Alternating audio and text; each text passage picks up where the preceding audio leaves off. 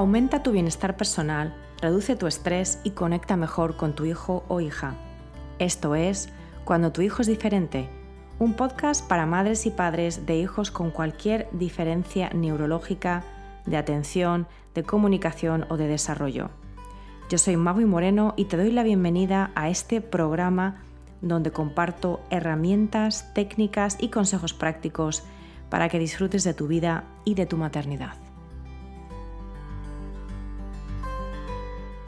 Hola querida comunidad, bienvenidos a un nuevo episodio de Cuando tu hijo es diferente. Hoy tengo el grandísimo placer de estar aquí con Tatiana Luis. Tati, ¿cómo estás? Bienvenida. Hola Magui, muchísimas gracias por invitarme. Estoy feliz, vamos, de estar aquí y de estar compartiendo contigo. Pues muchísimas gracias por este ratito que nos vas a regalar. Hoy vamos a hablar de un tema muy candente, que es el tema de la conciliación laboral, personal, familiar. Eh, os voy a presentar rápidamente a Tatiana, a Tati. Ella es eh, periodista y es máster en comunicación corporativa y trabaja para una gran corporación. Además, es mamá de un niño con autismo y ella se ha certificado en disciplina positiva por la Positive Discipline Association. Está formada en autismo, en mindfulness y en gestión emocional.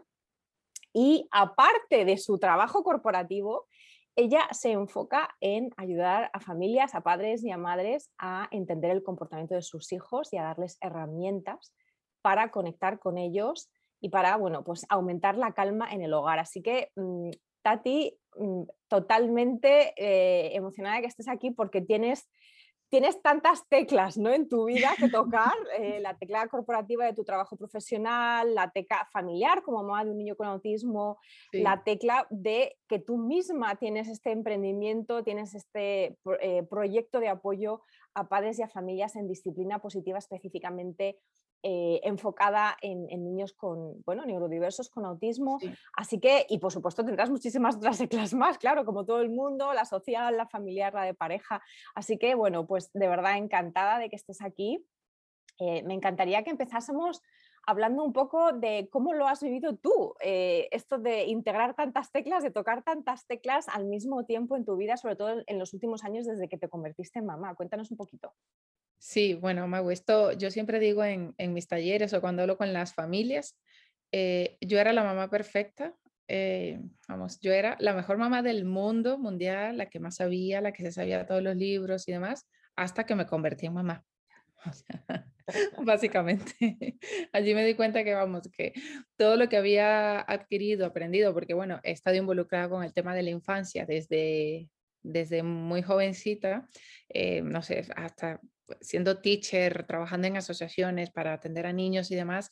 Y claro, yo me las sabía todas, me las sabía todas, hasta que ocurrió un día que, que, me convertí en mamá de verdad y ya supe que tenía que volver a, empezar de cero, ¿no? Y a romper quizás muchísimas creencias que, que, tenía. Esos típicos yo nunca, vamos, me los comí, pero con patatas, te lo comiste con patatas. Con patatas, sí, sí, pero muchos, muchos.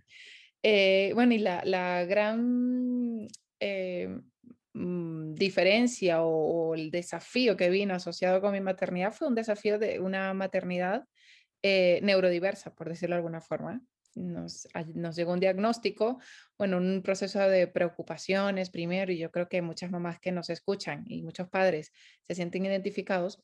y ahí como que empecé a, a mirar mm, a mi hijo de otra manera, esperando otras cosas.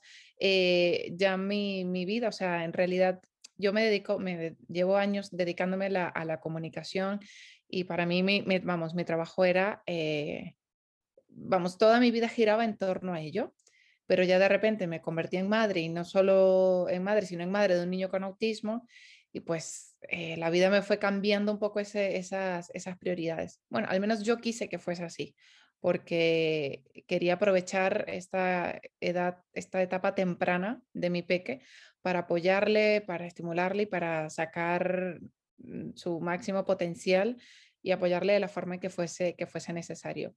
Sí me he dado cuenta que yo eh, quería mantener el ritmo en, todas partes, ¿no? Quería seguir siendo eh, que la parte corporativa estuviese al máximo nivel de rendimiento como madre de, por supuesto, quería que estuviese al máximo rendimiento. Em, y bueno, en ese momento también, eh, incluso antes de convertirme en madre, me topé con la disciplina positiva y también me puse a estudiar disciplina positiva y a hacer certificarme y demás hasta el máximo rendimiento. O sea, yo no conocía lo que era la palabra a medias o vamos, esto de un resultado así inacabado o mediocre para mí no forma parte de mi, ni de mi forma de ser, de mis valores, de mi creencia, todo, nada. O sea, yo tenía que darlo todo siempre al máximo eh, y salir bien. O sea, yo creo que estos, estos patrones, ¿no? Que te comentaba eh, antes de, iniciar eh, la grabación, lo de que es los patrones con los que, con los que crecimos, los patrones con los que nos educan.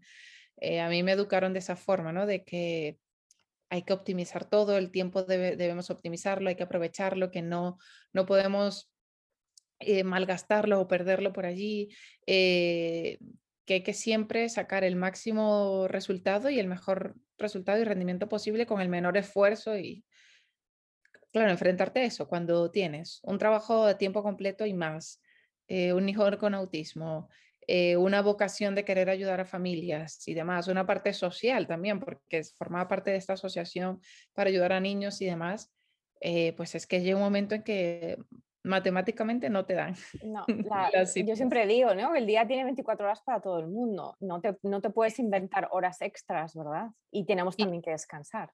Claro, y hay un paradigma allí que, que, eso a mí me rompió cuando me di cuenta de ello, que pensamos que tenemos estas, ¿no? 24 horas y es así, todos tenemos 24 horas, pero en realidad el día no tiene 24 horas, porque es que pensamos que 24 horas y lo vemos como mucho. En realidad, pues el día debería tener menos, ¿no? El día, pues quizá lo que tienes son 16 horas nada más, porque tienes que sacar 8 para descansar, como, como sea, porque forma parte ya desde tu cuerpo, de tu día, lo, lo tienes que hacer. Entonces, ya si te das cuenta que tienes 16 horas, de las cuales más de la mitad estás en el trabajo, porque no son 8 horas, son 12 probablemente, entre el transporte, entre que llegas, entre que a lo mejor contestas un mail en casa, lo que sea, 10 horas como poco. ¿Qué te quedan? Te quedan seis horas y en seis horas tienes que ser madre, amiga, esposa, eh, preparar la comida, cocinera, o sea, todo. O sea, ya cuando empiezas a sacar, a echar cuentas, pues es que no, no dan los, los, los números. Es, es incompatible, vamos. Y me parece muy interesante lo que has comentado antes también de, que mm, querías mantener el ritmo en todas partes. Eh, y este es, este es uno de los primeros problemas con todo el tema de la conciliación. Cuando hablamos de conciliación, es que eh, estamos, esto es como ir a un buffet ¿no? Yo, siempre me viene esa imagen a la, mente. Esto es como ir a un buffet, tú tienes un plato, que el plato tiene unas dimensiones, como acabamos de decir, de 24 horas que en realidad son menos, son 16 o incluso menos, dependiendo de, en qué, de, cómo estemos y de cuánto necesitemos dormir, porque eso también varía. Entonces, ese plato tiene esas dimensiones. Y tú vas al buffet y quieres un poquito de esto, un poquito del otro, un poquito del otro, un poquito del otro. Y llega un punto en el que ya no te cabe más en el plato, pero no Em, entonces aquí lo interesante es que, por un lado, decimos, mm, es que no puedo no hacer esto, lo otro y lo demás allá, pero por otro lado, todo el mundo entendemos cognitivamente y racionalmente que hay un límite. Entonces es como una ecuación que no acaba de encajar, porque no estamos em, dispuestas a soltar nada o a hacer nada a medias, como has dicho tú también antes. Entonces, eh, aquí también has comentado el tema de las creencias, que eso es muy importante y por eso es muy importante conocernos, es, muy importante realizar esta labor de desarrollo personal, mm, lo veamos como lo veamos, entender de dónde vienen eh, nuestras decisiones, porque nuestras decisiones no son totalmente racionales, están basadas en toda una serie, en toda una estructura, en todo un, andamiaje de creencias que muchas veces son heredadas eh, de, bueno, pues de cómo fuimos criados y tal. Pero es que además, aparte de eso, que muchas veces no somos conscientes de ello, hay miedo, ¿no? Hay un miedo, hay un miedo a no servirnos del buffet, hay un miedo a perdernos, o sea, a perdernos algo, ¿no? Entonces, a hacer las cosas a media. Entonces, yo creo que como que esos dos son los dos, eh, como los dos grandes obstáculos, los dos grandes pedruscos en el camino de, una, vida más plena, eh, más disfrutada y, más... Eh, amable hacia nosotras mismas es el pedrusco de, por un lado, esas creencias que nos limitan y por otro lado, el miedo, el miedo a básicamente no ser suficiente, ¿no? En realidad, ¿qué piensas tú? Total. Eh, además, esto que dices, este el fenómeno del FOMO, ¿no? El fear of missing out, eh, de perder, que es el miedo a perderte algo. Eh, normalmente está asociado a la tecnología, ¿no? Que tenemos ahí el multitasking, que no nos queremos perder nada de lo que sucede en Instagram, en las redes, en, en la prensa, etcétera, en la tele. Pero yo he experimentado este fenómeno en muchas áreas de mi vida. O sea, a mí me pasaba que, por ejemplo, en el trabajo eh, me costaba mucho eh, llegar, o sea, vivir un día tradicional como yo estaba acostumbrada a vivirlo, a sacar los proyectos al mismo ritmo, etcétera.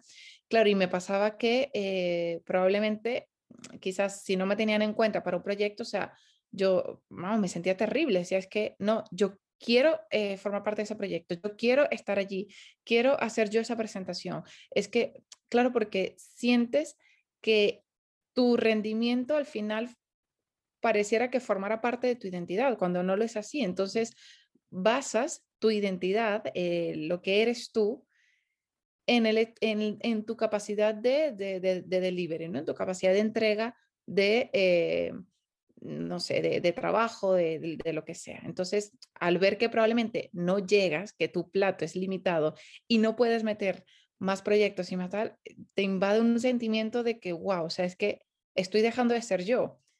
Y ahí empiezan a creer, empieza tu mente a generar un montón de, pensamientos, de hipótesis, de conjeturas que en realidad no te ayudan a nada, no, no te ayudan ni, ni, ni te hacen evolucionar o, aceptar esta etapa de tu vida y disfrutarla, ¿no? Sino que más bien, incluso a mí, a mí me pasó muchas veces, o sea, eh, siempre lo comento y lo comento en redes y en todas partes, para nosotros uno de los grandes desafíos dentro del diagnóstico de, de, autismo de mi hijo ha sido el trastorno del sueño, que tiene trastorno de sueño crónico. Solamente la persona que lo ha vivido puede entender lo duro que es em, cognitivamente eh, lidiar con, con, esto, ¿no? Porque esto es que la falta de sueño te afecta todo, ¿no? La parte emocional, las hormonas, o sea, es todo, absolutamente todo. Yo me he llegado a encontrar, y esto es la primera vez que lo digo públicamente, en el trabajo y que no sé el nombre de la persona que tengo al lado y te estoy hablando de compañeros que llevo ocho años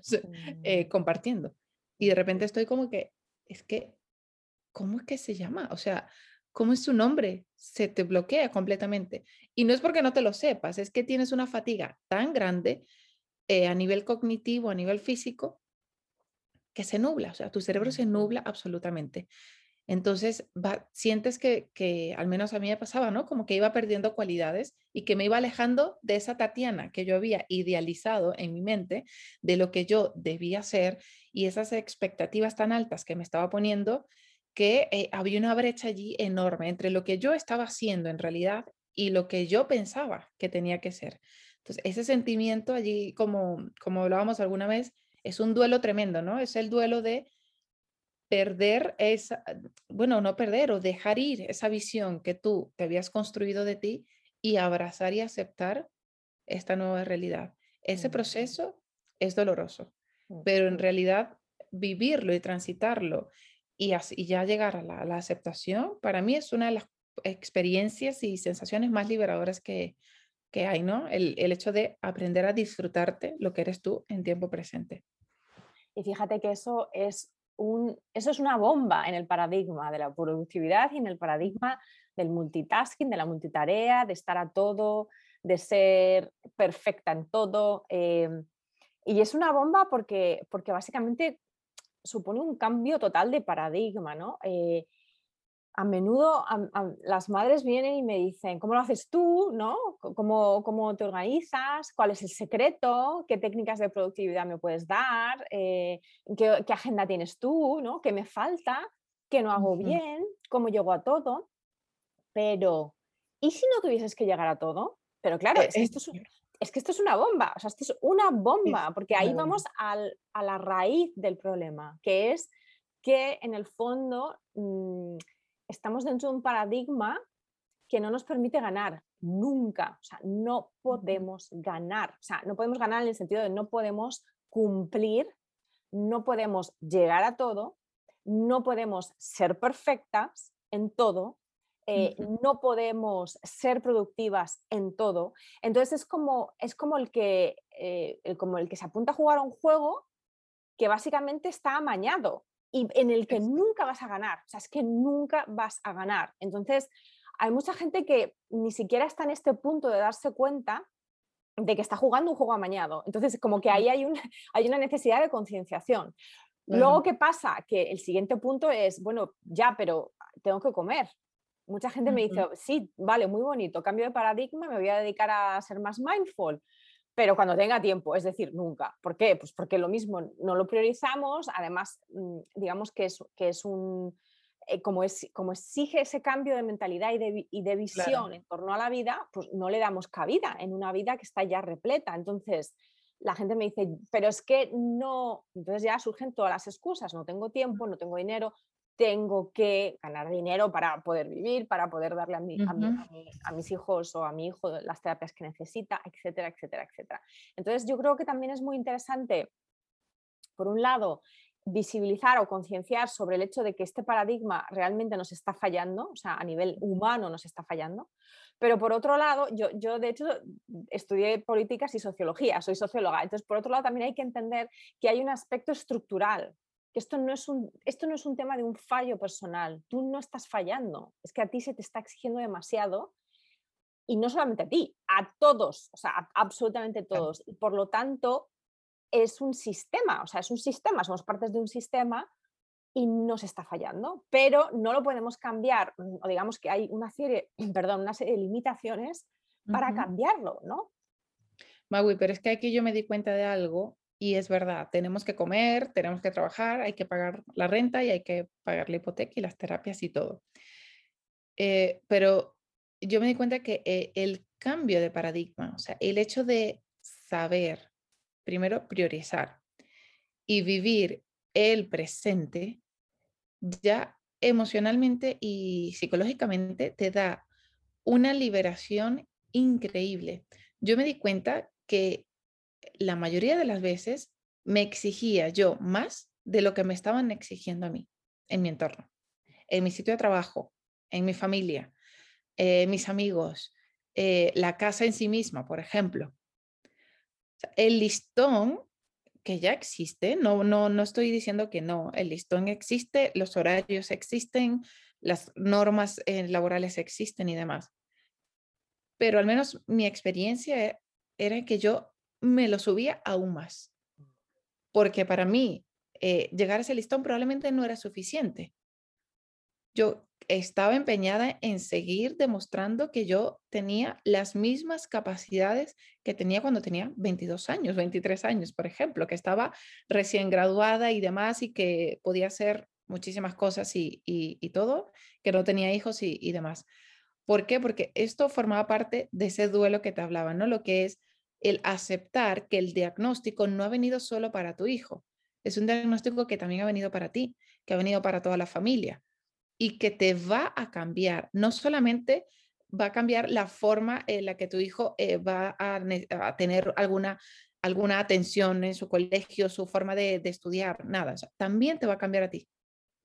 Y eso es algo que mientras más resistencia ponemos nosotros, pues yo creo que el proceso se hace más, más doloroso. Sobre todo, sé que las mujeres solemos, no me gusta generalizar, pero sí que conozco muchísimos eh, casos de mujeres que nos exigimos muchísimo más de lo que, primero, de lo que podemos y segundo, de lo que nos de lo que los demás esperan de, nosotros. Porque esto de que no nos hagamos expectativas, o es, o sea, todo el mundo tenemos expectativas de algo, todo el mundo. Es verdad que podemos hacer un ejercicio consciente de ir eliminándolas o lo que sea, pero todos tenemos una expectativa. Tu jefe espera que tú llegues a una hora y que saques determinado trabajo y demás. Pero yo creo que el hecho de no mostrarnos vulnerables nos está, está jugando nuestra contra. O sea, esto de, de ser la superwoman, las superfuertes, de tal, e, es, es, una trampa que nos, o sea, en solitario que nos estamos haciendo.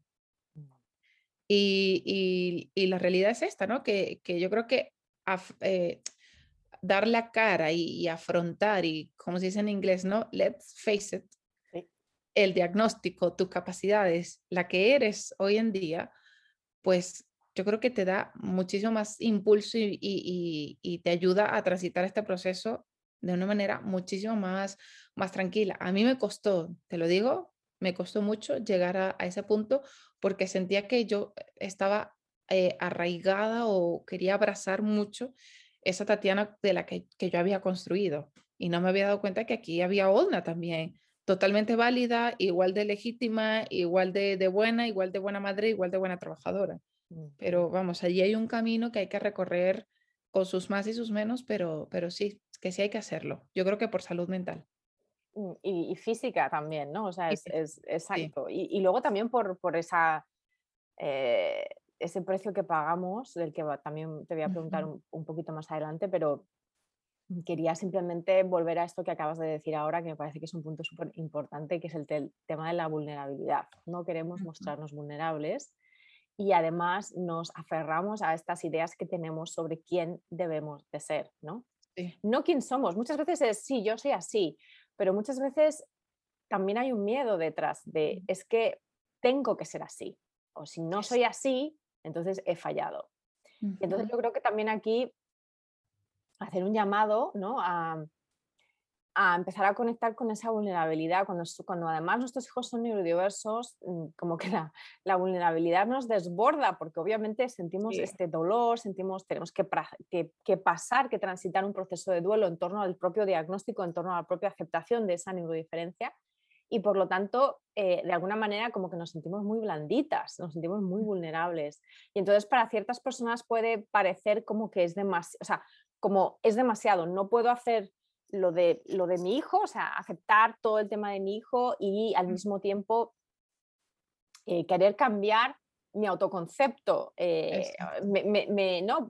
este, este miedo de que nos vamos a desbordar, de que nos vamos a deshacer en el dolor, en el duelo, por todo, ¿no? por nuestro hijo, por nuestra vida, por ese derrumbe de expectativas. Em, y yo creo que aquí también es muy importante subrayar que no, yo siempre digo, no hemos perdido nada, o sea, que sí, hemos perdido expectativas, hemos perdido idealizaciones, hemos perdido proyecciones, hemos perdido también creencias cuando decidimos que ya no nos sirven, pero no hemos perdido, no hemos perdido a nuestro hijo, no nos hemos perdido a nosotras, no hemos perdido a nuestra vida. Eh, todos son constructos mentales, no se trata de demonizar las expectativas, porque es igual que Igual que nuestro sistema digestivo produce enzimas, nuestro, nuestra mente produce pensamientos y una gran parte de esos pensamientos que son productos mentales son expectativas. Es parte de nuestro diseño de software y de hardware en, en, torno a mantenernos vivos. ¿no? Es parte de nuestra, de nuestra capacidad de respuesta y de adaptabilidad ante el, ante el entorno, que es, una gran, eh, que es un gran superpoder de los seres humanos. Pero no nos tenemos por qué creer esas expectativas. Es decir, no tenemos por qué eh, armar toda una vida en torno a las expectativas. Y aquí es donde obviamente la, la, herramienta del mindfulness ayuda, porque muchas veces el problema es que ni siquiera sabemos que estamos operando en base a expectativas. Son como castillos de, pues de aire o de, ¿no? de, de humo que estamos solidificando. Eso no es sólido, eso simplemente es una proyección o una expectativa que tú tienes. Le damos nosotros más fuerza de lo que... Exacto. Entonces, para eso tenemos que primero darnos cuenta de que, de que eso está hecho de aire, de que no es sólido, y segundo, decidir si eso nos sirve, porque a veces las expectativas también son positivas, es decir, también nos, nos, eh, nos animan a, a pasar a la acción o nos animan a tomar decisiones o a cambiar ciertas cosas.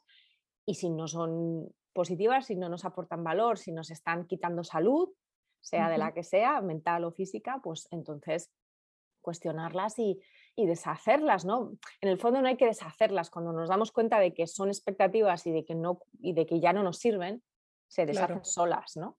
Em, pero pero cuéntanos tú un poquito cómo, cuál ha sido tu proceso de, ir desarmando expectativas? ¿Qué es lo que has aprendido tú en esto, en este proceso? Pues fíjate, Magui, tú hablabas antes del autoconocimiento y, demás. A mí me parece una herramienta el autoconocimiento brutal. Eh, a mí me hubiese gustado pasar primero por esa, por esa etapa de conocerme, de aceptarme y demás. La cuestión es que no, no, pasé por ese, por ese momento porque estaba negada, ¿vale? A, a, verlo, a afrontarlo. Eh, ¿Qué llegó primero? O sea, ¿cuál fue mi, mi, mi, tema que me hizo despertar? Pues la parte física. Ya cuando hay un, cuando ya psicológicamente, emocionalmente estás cargada y se le suma además un componente físico que sí, que en nuestro caso era el, el agotamiento por tantos por los trasnochos y, demás, pues hay un momento en que tu cuerpo manifiesta eh, toda esa, todo lo, que llevas por dentro. En mi caso sucedió el año pasado, tuve una, eh, un episodio que tampoco lo, he dicho eh, públicamente, lo conoce solo mi familia, un, episodio donde, o sea, de hecho me, me dio en la oficina físicamente, o sea, mi cara y, y, mi cuerpo se vio bastante afectado por ese, por ese estrés, por ese agotamiento. Yo enseguida eh, fui al neurólogo para revisar, todo estaba bien, no había, al parecer no había nada, ninguna secuela ni nada, pero el neurólogo me dijo, es que esto no es un problema neurológico, en realidad esto te tienes que ir al despacho de al lado, es un equipo médico amplio donde, bueno, hay psicólogos y todo, porque allí es que vas a tener el acompañamiento cuando en ese momento eh, me vi con la parte de, mm, de, bueno, ¿no? Psicólogos, psiquiatras y demás que, te ayudan en ese proceso, en ese equipo médico, pues empezaron a, hablar conmigo y para mí fue un shock tremendo eh, ver que necesitaba tanta ayuda, porque yo siempre me había visto esa expectativa, ese castillo de humo que yo había hecho de mí, era que yo era la que ayudaba a los demás. O sea, yo estaba disponible para ayudar a todo el mundo, estaba siempre dispuesta a, dar todo por los demás, pero nunca me había parado a pensar que también yo podía necesitar ayuda. Claro, para mí fue un, shock tremendo que un médico me dijera el nivel de ayuda que, estaba necesitando. Y bueno, enseguida, porque claro, también soy una persona bastante consciente en ese sentido, eh, acepté la ayuda y pusimos, eh, empezamos a, con este andar, este camino, que era un camino, allí empezó nuevamente el, eh, el hecho de construir esa nueva imagen de lo que yo soy en realidad, no de lo que yo quería ser, sino de lo que yo soy. Y empecé a aceptar pues estas facetas de mi vida que probablemente no coincidían mucho con lo que yo pretendía de mí, como por ejemplo me canso más rápido de lo que, de lo que pienso. Eh, reconocí, por ejemplo, que el descansar para mí suponía eh, un reto porque me sentía culpable. O sea, imagínate este patrón de eh, el hecho de sentirte culpable por descansar. Y yo crecí así porque crecí en una familia donde había que producir siempre, en el que dormir era una pérdida de tiempo, por ejemplo. Em, empecé a aceptar que, que, bueno, que sé que tengo un tema con de, rigidez, de, organización, de planificación, que, que lejos de, ayudarme, lo que hace es como quedarme, limitarme mucho más, porque mm, soy, los que me conocen sabrán, ¿no? Que soy una persona que me gusta planificar todo y, además controlarlo y que salga bien y que la alacena además esté tipo maricondo, que si la ves, bueno, te reirías y todo esto, ¿no? Eh, estas cosas que antes yo las veía como una virtud, pues eh, empezar a, darme cuenta que me estaban haciendo daño. El hecho también de, eh, ser el multitasking, que lo, lo, he puesto en algún post de Instagram, yo lo veía como una virtud, decía, yo soy súper multitasking, wow, yo es que puedo hacer esto, esto, o sea, puedo hacer varias cosas a la vez y además me sale fenomenal, o sea, una gran mentira. Allí me di cuenta, en este proceso me he dado cuenta que tampoco es una virtud, al menos en mi caso, ¿vale? Particular, y que tampoco quiero que lo sea. Entonces, fue allí en esa, en esa etapa que, que la verdad allí con toda vulnerabilidad, así que conté con la ayuda no solo de, mi familia cercana, sino de algunos amigos muy, eh, muy queridos, que ya el hecho de, contarles mi proceso y demostrarme y demostrarme esa vulnerabilidad, pues a mí me ayudó muchísimo, porque fue como que me, me quité ese disfraz que tenía que estar obligada a llevar siempre de la productividad máxima. Y pues Allí he empezado, llegó a mi vida el mindfulness en ese momento y he dicho, siempre te confieso algo, siempre fui súper escéptica de todas estas cosas. eh, yo decía, pues esto no, o sea, nada que no salga de avalado de, con el, el Standard Gold, o sea, que aprobado por el método científico y demás y todo, pues yo nada. Entonces, claro, como esto siempre lo vinculaba, que si con el yoga, con tal, con todas estas cosas, yo decía, no, no, mira, o sea, nada, o sea, para mí lo que, esto, o sea, problema, solución, ya está. al pan, pan y al eh vino, vino, lo demás son tonterías, ¿no? Que es un poco... Total, total, yo era de esas absolutamente. Pero claro, luego eh, dije, pues ya que estoy en una nueva etapa, pues voy a investigar, voy a leer claro, y me di cuenta del montón de evidencia científica que hay, ahí ya me quedé tranquila. Es, es, lo que te iba a decir, oye, que Gold Standard ya lo tiene, el mindfulness, ¿eh? ya está bien ya estudiado.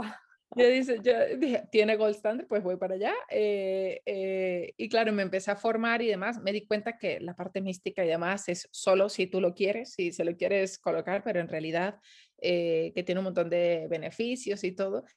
Y pues allí estoy en ello. De hecho, estoy todavía entrenándome, formándome, eh, practicándolo y poniéndolo primero en práctica en, mi vida. Y lo primero que me, que me he dado cuenta de estas cosas que me han ayudado mucho es ayudarme a hacer una tarea tras otra, no varias tareas a la vez. Esto es un reto que si me oye mi terapeuta dirá, hombre Tatiana, si lo llevas fatal. Pero no, lo estoy intentando, hacer una cosa tras otra, agendarme tiempos de descanso, por ejemplo. Eh, bueno, y un montón de, de otras cosas también que, que, vamos haciendo. Pues fíjate que lo del multitasking eh, es muy interesante porque yo, de nuevo, la gente, eh, cuando me encuentro sobre todo con estas madres un poco de nuestra onda, que han sido siempre multitaskers, que han sido siempre mm, lo que llaman en inglés la personalidad tipo A, ¿no? Pues muy ambiciosas, muy perfeccionistas.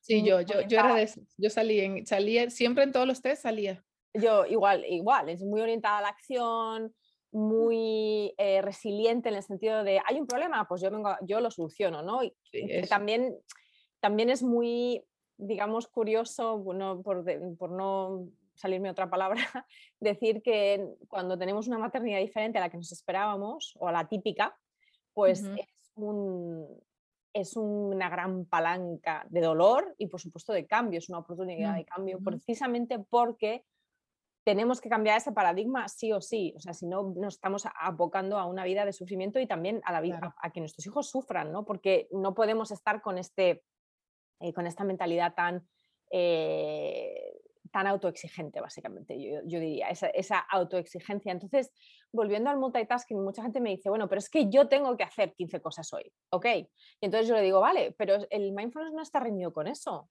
Lo que, lo que yo siempre pongo ejemplos muy sencillos de la vida cotidiana. A mí me pasaba que eh, llegaba la hora de, la preparar la cena, yo estaba cansada, mi hijo también estaba cansado, todos estábamos cansados. Yo tenía que hacer la cena em, porque digamos que esa es parte de mi división de labores en casa.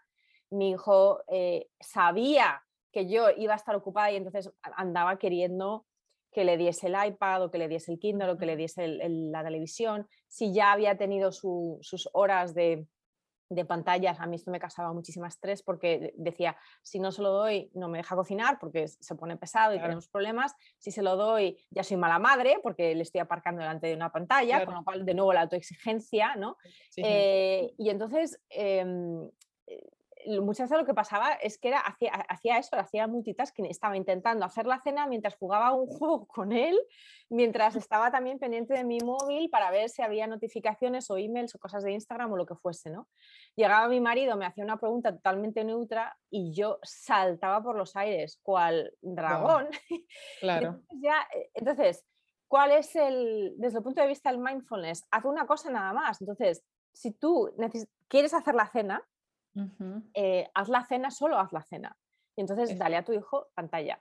Si no quieres darle pantalla a tu hijo, porque, no, porque para ti eso es prioritario, pues entonces cambia eh, la hora en la que preparas la cena o dejas la cena preparada o ese día eh, llamas a la pizzería y te, compras una pizza y no eres tampoco mala madre por eso. ¿Vale? Exactamente. entonces, o haz la cena con tu hijo, esa, a mí me ha funcionado. Haz la cena con tu hijo, exactamente. Incorporarlo o le pides a tu hijo que ponga la mesa mientras tú estás haciendo la cena, con lo cual cada uno tiene una, tarea en paralelo en el mismo ámbito de la casa, ¿no? Y estáis también, y se puede además pues, eh, oportunidades de comunicación expresiva, de, o sea, mil, mil, hay muchas maneras de hacerlo. Em, muchas veces simplemente el darnos permiso de hacer las cosas de manera secuencial y no simultánea. O sea, es que es algo tan sencillo como tengo cinco cosas que hacer. No voy a intentar hacer tres de ellas al mismo tiempo, sino que voy a hacer una cosa y luego otra, y luego otra, y luego otra. Y entre medias de pasar de una tarea a otra, eh, siempre hay momentos de transición a lo largo del día y estos momentos de transición son momentos que están totalmente desaprovechados, Tati. Y yo es que esto se lo digo a las madres, que no, que no tienes tiempo para hacer mindfulness. Cada vez que te levantas de la silla, cada vez que te mueves de un lugar a otro en tu casa, cada vez que cambias de tarea, es decir, ahora estoy preparando la cena y ahora voy a poner la mesa, pues en, ese, en esos 10 segundos en los que estás tu cerebro está cambiando de tarea, ahí tienes una oportunidad para practicar el mindfulness, para simplemente tomar un par de respiraciones, hacer un check-in con tu cuerpo, darte cuenta de que tienes el hombro subido para arriba o de que tienes tensión en la mandíbula. Eso ya es mindfulness. Y momentos de transición a lo largo del día hay muchísimos. Muchísimos. Entonces yo creo que no hace falta, o sea, no quiero tampoco que se malinterprete esta conversación como vámonos al monte y tenemos que, tenemos que salir de esta vida, ya no, podemos, ya no podemos operar en el mundo moderno. No, no, no, no, no, no.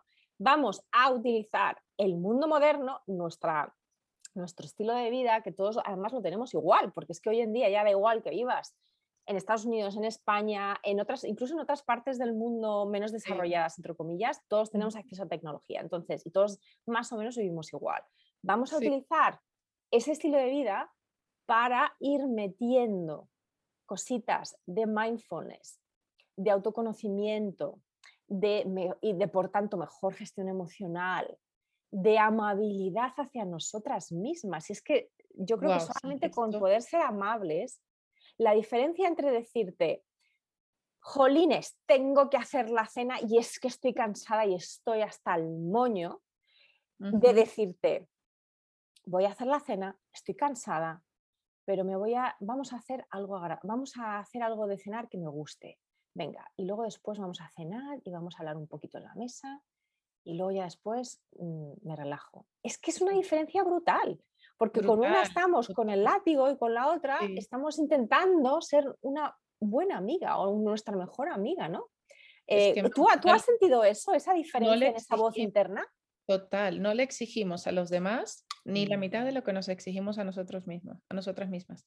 A mí esto me pasa muchísimo conmigo misma. Me doy cuenta que yo, gracias a esto, a la disciplina positiva y demás, sí me gusta hablarme bien, ¿vale? De esto típico de, wow, qué tonta soy, qué tal. O sea, estas palabras las tengo eliminadas de mi vocabulario desde hace mucho pero por otra parte sí que me doy mucha caña en el, tengo que llegar a esto, que tengo que cumplir esto, este es el horario, esto, tengo que cumplir esta agenda, eh, el tengo, tengo, tengo, tengo. Entonces, claro, luego me di cuenta que con los demás hay personas que probablemente o que no pueden hacer algo que no llegan, qué tal, y yo soy totalmente empática, o sea, y les entiendo, le digo, no pasa nada, pues lo podemos cambiar, cuál es, mm, cuál es, no te preocupes, o sea, no hay ningún, pues, siempre digo, no, al final no estamos aquí en una eh, cirugía operando a corazón abierto, o sea, que nada, eh, nada puede ser tan urgente como para que, o sea, solo muy pocas cosas requieren este nivel de urgencia y de, y de tal. Entonces, conmigo misma sí que soy, era, estoy intentando ser lo menos, eh, súper exigente, muchísimo más que con los demás. Y lo de la voz interna es tan importante, o sea, tan importante aprender a gestionarla y que juegue a nuestro favor, porque no vamos a eliminar esa voz interna para nada, esa voz siempre va a estar allí, pero qué diferencia es que sea tu aliada. Exacto. Que te ayude a que te impulse a yo lo veo mucho cuando me tengo que o echar una siesta o lo que sea, esto de que, pero ¿cómo vas a hacer la siesta si hay que hacer esto, esto, hay que ir al centro de salud, tienes que llamar, tienes que hacer la declaración de la renta, pero, o sea, pues un montón de, de, de, historias que si alguien, si, si mi marido, si mi amiga, si mi madre, si mi suegro, quien quiera me, me, me diría, ¿puedo hacer una siesta? Yo le diría, pero por favor, claro, mira, ven, te bajo las persianas, ¿qué quieres? O sea, les facilitaría todo. Y no, no, no, no hacemos eso con nosotras mismas. Y esto mm, lo veo mucho con las familias que tengo en los talleres. Cuesta muchísimo sacar esos ratos, ese momento y sobre todo bajarnos ese, ese nivel de exigencia. Cuesta, pero vamos, no, no es imposible. ¿Y tú, Tatiana, qué piensas que está detrás de ese, mm, sobre todo ahora ya hablando más específicamente de las familias de hijos neurodiversos? Me, parece, me parece interesante a lo mejor tirar de ese hilo de por qué crees tú que nos cuesta tanto ser amables con nosotros mismos y dejar de exigirnos tanto. ¿Qué, piensas tú, no solamente en base a tu experiencia personal, sino también acompañando a otras familias? Pues yo lo que veo que es algo muy, muy, muy típico, primero que hay mucha culpabilidad, mm. esa, esa etapa de que es totalmente pues legítima y que, y que hemos hablado ya anteriormente, eh, hay mucha culpabilidad porque también hay bastante desinformación al respecto ¿no? de, un, niño neurodiverso. Estamos machacados constantemente con mensajes como que los seis primeros años de vida son los más importantes del niño, mientras antes empiezas las terapias, eh, antes vas a ver, o sea, sí, ciencia, I know, o sea, I get it. Yo sé que mientras antes empieces, mejor y demás. Pero ¿qué pasa con una familia que, por ejemplo, eh, van a dos velocidades de aceptación y, la madre lo tiene súper reconocido y el padre se niega rotundamente. ahí hay un problema mucho más gordo y mucho más eh, urgente de atacar que el hecho de llevar al niño eh, a, una terapia, porque sus principales referentes, que son sus padres, no están de acuerdo y hay una fractura allí de, todo, ¿no? De, de, vida, o sea, no están en la misma página y demás, cosa que no ayuda al niño así lo estés llevando a terapia. Que ojo, sí que llevar la terapia es importante, lo sé, pero nos metemos demasiada presión pensando en que estamos perdiendo tiempo, en que cuando en realidad, o sea, yo creo que las prisas son las peores enemigas de la infancia y si ya le ponemos una infancia neurodiversa, pues multiplícalo. Cada niño tiene su ritmo, es cierto, pero también cada familia tiene su ritmo. Hablamos siempre del niño, del niño, del niño y nos olvidamos muchas veces que los padres también debemos acoplarnos a, un ritmo entre, primero con nosotros mismos, segundo con nuestra pareja, si, si la hay, y tercero con nuestro peque. Entonces, hay muchos latigazos por eso, porque pensamos que estamos perdiendo tiempo. Eso va, la culpabilidad, lo del el mensaje constante de que estás perdiendo tiempo. Yo creo que esas, y sobre todo, bueno, no sobre todo, como tercer punto, el hecho de em, querer cumplir una expectativa, bien sea o la expectativa que tú tenías antes de ser madre, de la maternidad de, de tu hijo, o esa expectativa que te construyes sobre el hecho de qué quieres que tu hijo, qué quieres que sea tu hijo cuando Mm. de mayor o lo que sea. Normalmente yo hago esta pregunta al inicio del taller, ¿cómo te imaginas a tu hijo dentro de 25 años? Y la mayoría de las personas me dicen, bueno, que sea autónomo, que sea feliz, eh, por eso estas se repiten mucho, eh, que pueda sacar una carrera universitaria, que pueda tal, tal, tal, o sea, quieren un montón de cosas, tienen un montón de objetivos y quieren hacerlos, trabajarlos todos a la vez. Cuando aquí el mindfulness también ayuda, un objetivo a la vez es tan importante como el hecho de respetar su ritmo, como el ir a terapia, como conocer el perfil sensorial, o sea, todo va, va unido. Y esta sociedad, ¿no? Que queremos todo tan rápido, queremos todo rápido, queremos ver resultados ya. Eh, también te digo, mucha gente se apunta a mis talleres de disciplina positiva porque quieren el 1, 2, 3. Quieren el, eh, dime qué tengo que hacer para que mi hijo no pegue, para que mi hijo no tenga rabietas, cuando en realidad, bueno, yo creo que a mitad de, a mitad de taller muchas querrán que les devuelva el dinero porque se dan cuenta que el trabajo es nuestro. Primeramente tenemos que hacer un trabajo interno. Eh, son muchas, muchas realidades, Magui, cuando hay un niño con, con, con TEA, un niño neurodiverso en general, y, y esas exigencias aumentan porque lo que hablábamos el otro día de la incertidumbre, no es que aumenta la incertidumbre, es que ya eres consciente Exacto. de que no sabes lo que va a pasar el día de mañana. Exacto. Y, por eso también es un regalo, es un regalo que, que, precisamente mucha gente dice, bueno, vale, eso es un topicazo, ¿no? Ah, los niños diferentes son un regalo, pues vaya regalo, ¿no? Claro, o sea, tú y yo somos madres de niños con autismo, no estamos para nada negando ni quitando hierro al asunto de que hay muchas dificultades, hay muchos desafíos, tanto para nuestro hijo con su adquisición de habilidades como para nosotros como, su madre, como sus madres. No lo estamos negando para nada ni minimizando, pero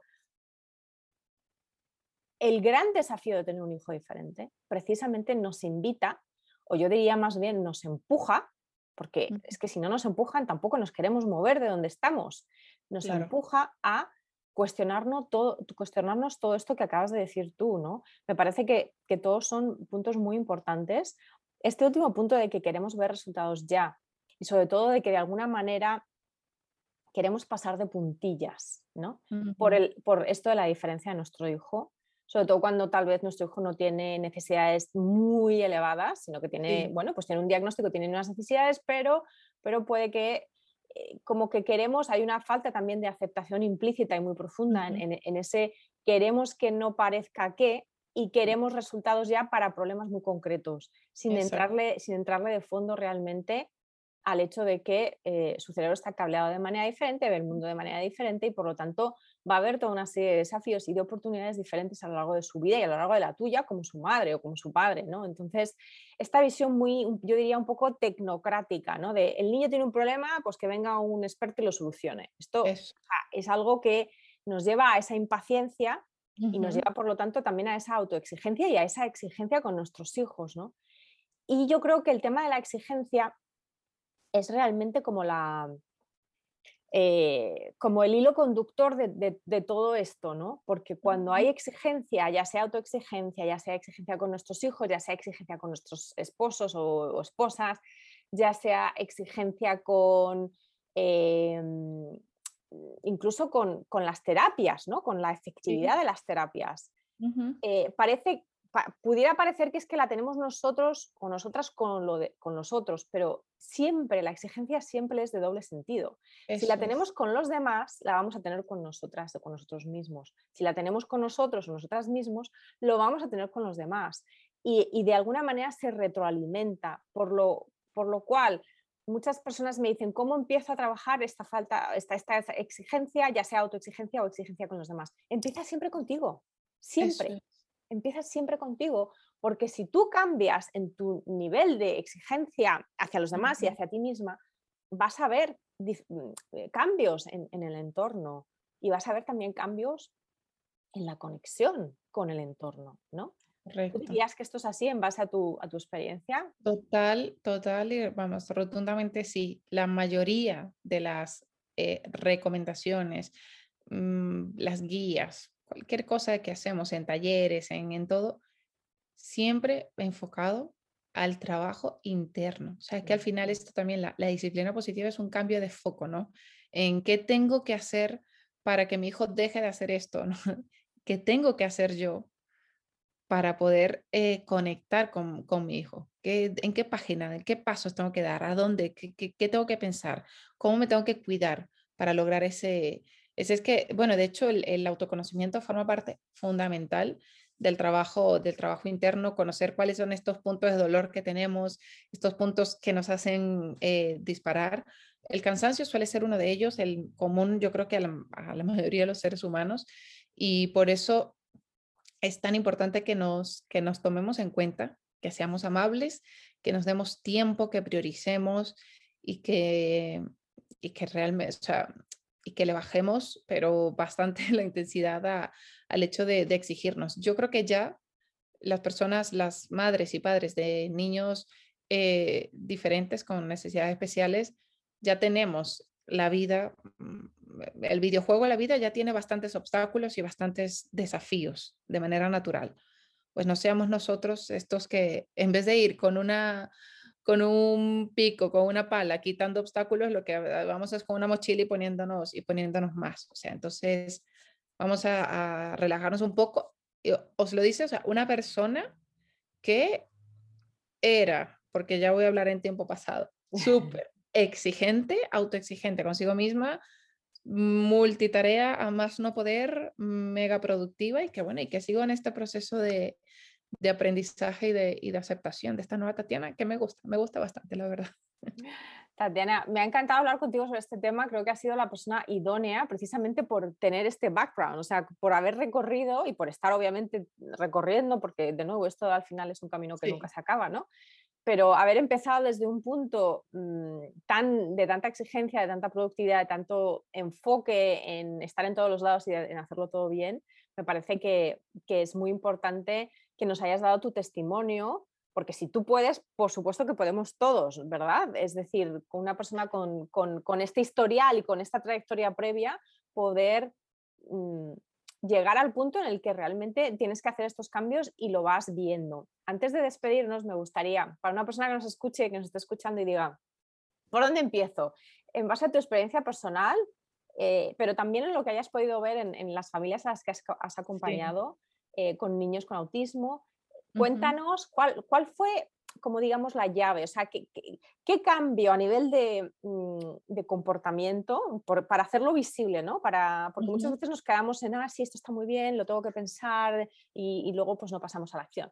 A nivel de un paso, de, a, nivel de un comportamiento, de un cambio en tu comportamiento, ¿cuál dirías tú que fue eh, el catalizador? ¿Cuál dirías tú que fue ese primer paso que te llevó a a empezar a caminar en este camino ¿no? de, menos autoexigencia, de menos productividad. Eh, ¿Qué dirías tú que fue eso? Primero, el autoconocimiento, ¿vale? Y aceptar que, em, aceptarme tal cual era y, tal cual soy. Segundo, el aprender a lidiar o, o aprender a convivir con ese sentimiento de que las cosas no están hechas al ritmo que quiero. Y te digo esto mientras tengo el cesto de la ropa limpia por doblar a tope, ¿eh? que esto antes me hubiese causado eh, un ataque de ansiedad por no tener esto terminado, esa tarea. Pues aprender a vivir, a disfrutar de ese, tiempo es, pero no es decir, vale, ahora tengo la, ropa allí sin hacer y demás, pues es que me voy a poner a trabajar y hacer otras cosas. O sea, no, sustituir eso por un tiempo de juego, por un tiempo de descanso, por un tiempo que de verdad te ayude a estar más presente. Esto para mí, así, de hecho, es uno de los mayores aprendizajes que estoy teniendo. Eh, las cosas no, el hecho de que no estén como yo quiero que estén, no quiere decir que, estén mal. O sea, las cosas no están bien ni mal, simplemente están.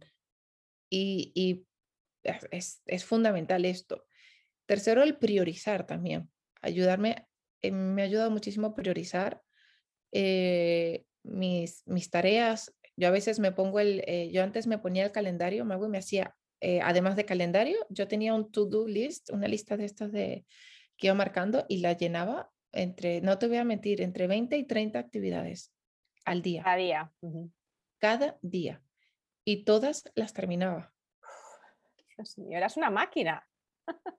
Claro, pero esto a costa de, eh, de, todo lo que hemos, de todo lo que hemos hablado, ¿no? Sí. De comer mientras hacía otras cosas, eh, de estudiar mientras iba en el coche conduciendo. O sea, mm, esto no es sano para nadie. Entonces me he puesto, eh, primero en esa lista de tareas, me he puesto descansos, ¿vale? he disminuido a 10 máximo, o sea, pasar de 30 a 10, o sea, muchísimas.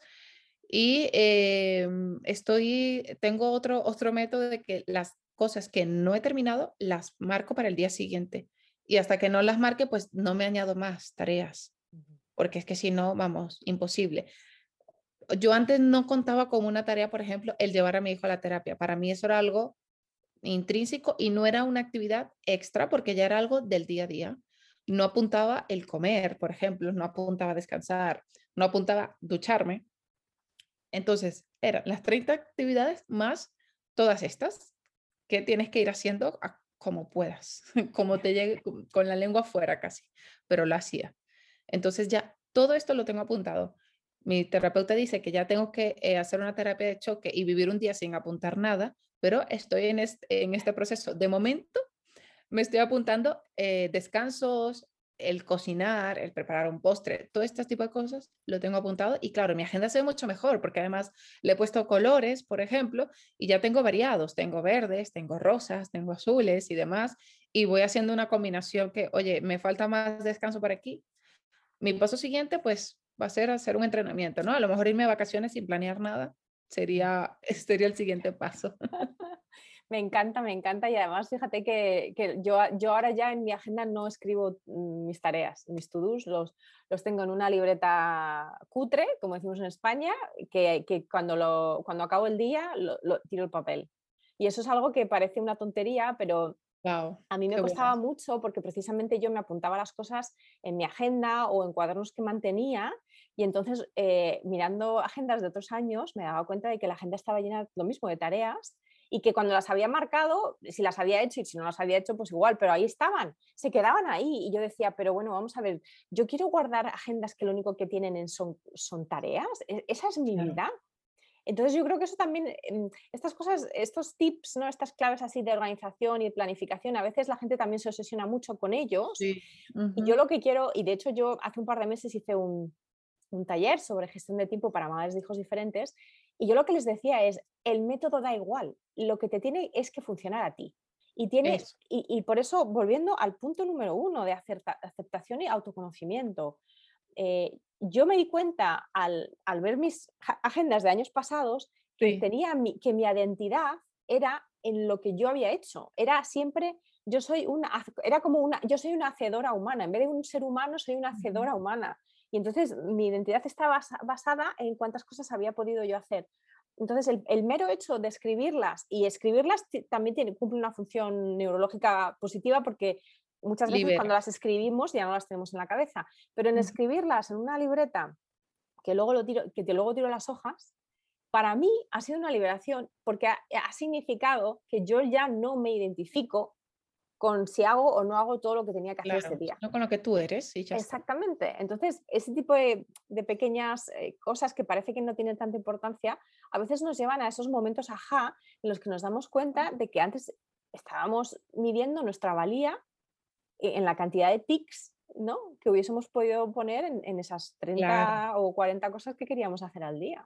Total, total. Y ese aha moment que tú tuviste, eh, yo en medio de todo este proceso descubrí también el minimalismo, eh, que vamos, no soy, no me considero una persona aún minimalista en todo, pero lo hice también por necesidad, por necesidad psicológica. Yo, fíjate, en algún momento decía, tengo demasiada ropa que lavar, demasiada ropa que, que doblar, demasiada ropa, pues, ¿qué hago? Voy a ser minimalista con la ropa. Y es verdad, me ha funcionado, ¿eh? Vamos, he hecho que eso me ha ayudado también a mí mentalmente a hacer una liberación de espacios, de objetos. Y ya lo estoy llevando a otro nivel en el ser minimalista también, por ejemplo, con las relaciones, tener pocas relaciones, pocos compromisos sociales, ahora bueno, con la pandemia tal, pero, eh, de, pero los que tenga son significativos, o sea, pocas llamadas, o sea, menos, menos WhatsApp, menos tal, pero quizás una llamada, a lo mejor hablo con una amiga cada tres semanas, pero es una llamada de media hora donde nos ponemos al día y demás. Y ya, eh, el hecho de no tener el, móvil permanentemente, yo era una persona que estaba constantemente con el móvil viendo las notificaciones, las cosas, o sea, eh, eso también estoy aprendiendo mucho y la verdad es que me está, me está gustando y me está aportando, me está aportando mucho en, ahora mismo en esta etapa de mi vida estamos eh, sincronizadas. Yo, yo, también descubrí el minimalismo hace unos años y, y, la verdad es que tampoco, en realidad el minimalismo eh, es una cosa que hay que personalizar, ¿no? Porque tampoco, tampoco se vale decir es que no solamente soy minimalista si tengo una casa en la que todo es blanco y, y hay poco. No, cada cual lo vive como lo puede vivir, pero yo creo que, que el mensaje del minimalismo, que, que también en el fondo es un mensaje de menos, de soltar, es un mensaje de soltar y de liberar, lo que has dicho tú, liberación, eh, para poder priorizar y para poder realmente enfocarnos en aquello que es importante. Así que... Este tema da para mucho, Maguisa, de verdad que yo, vivo esto tanto, lo vivo, que digo, es que la gente lo tiene que saber. Mm, sí, yo, yo también, o sea, yo de nuevo, o sea, si tú ves ahora mi agenda, mi agenda parece porque hay muchísimos espacios vacíos y, está, y esto está hecho a propósito, o sea, está hecho a propósito. Entonces, me, ha encantado hablar contigo, Tati, me quedaría horas hablando porque además cada vez que hablamos descubrimos nuevas cosas que tenemos en común, ¿verdad? es verdad. Eh, nuevas pasiones eh, que compartimos, pero, pero bueno, creo que has aportado muchísimo valor, te agradezco de nuevo tu tiempo, precisamente eh, sabiendo que, bueno, pues que tienes muchos frentes abiertos como casi todas las personas Así que de nuevo, muchísimas gracias por estar aquí. Cuéntanos un poquito para las personas que, te oigan hablar de disciplina positiva, que quieren saber un poquito más de tu trabajo, dónde estás en redes, tu página web, cómo pueden contactar contigo. Sí, pues bueno, no, gracias. Me ha encantado este espacio también, Magui. Pueden eh, mirar mi página web que es tatiluis.com, también mi Instagram, eh, tatiluis, sin más. Y bueno, básicamente también estoy en Twitter, eh, allí estoy un poco más activa con el tema del activismo autista y demás. Y vamos, tengo allí varias, eh, varias formas de, contactarme, pero bueno, básicamente a través de, mi web voy subiendo algún contenido y, y, en mi Instagram, que también soy bastante activa por allí. definitivamente, dejaremos toda la, dejaré toda la información en las notas del episodio para que podáis acceder directamente desde allí. De nuevo, Tati, muchísimas gracias. Ha sido un auténtico placer.